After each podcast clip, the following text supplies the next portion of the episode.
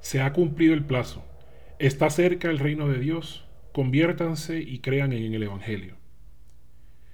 ¿Qué es el reino de Dios? ¿Cómo debe entenderse esa proximidad, esa cercanía del reino de Dios? ¿Está por suceder o ya está aquí? Es un suceso que ocurrirá de manera gloriosa con legiones de ángeles, manifestaciones cómicas, trompetas celestiales. ¿Primero debo convertirme para entrar en él?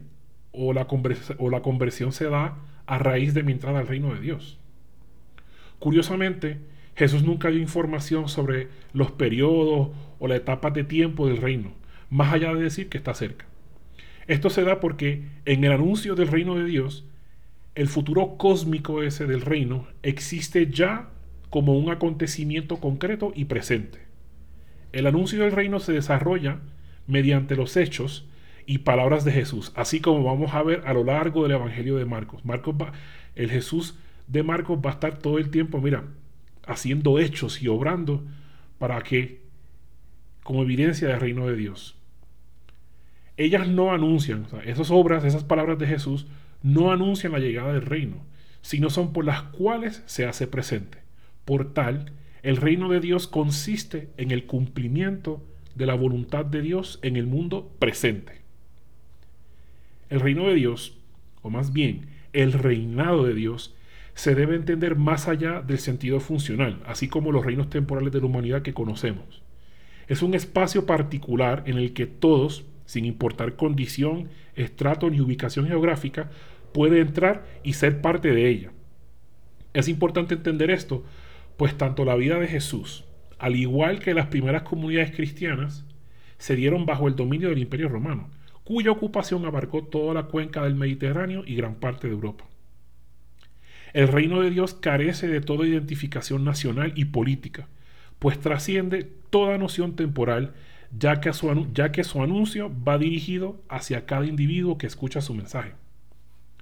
Jesús anuncia la llegada definitiva del reino de Dios y exige un cambio radical de vida, un cambio con repercusiones en la vida práctica y diaria, pues el reino de Dios es para cada ámbito de la vida, la privada, la pública, la individual, la comunitaria, no solo la espiritual.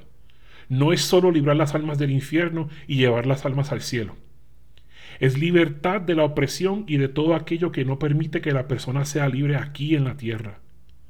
Por lo que el cristiano seguidor de Jesús estaba llamado a llevar y comunicar el reino de Dios a quienes necesitan escuchar su mensaje, sin importar que sean judíos y ninivitas. Vale la pena mencionarlos porque ellos eran gentiles, o sea, no judíos, y los judíos pensaban que Dios era solamente para ellos. La palabra de Dios está dirigida a la humanidad entera, no solo a unos elegidos.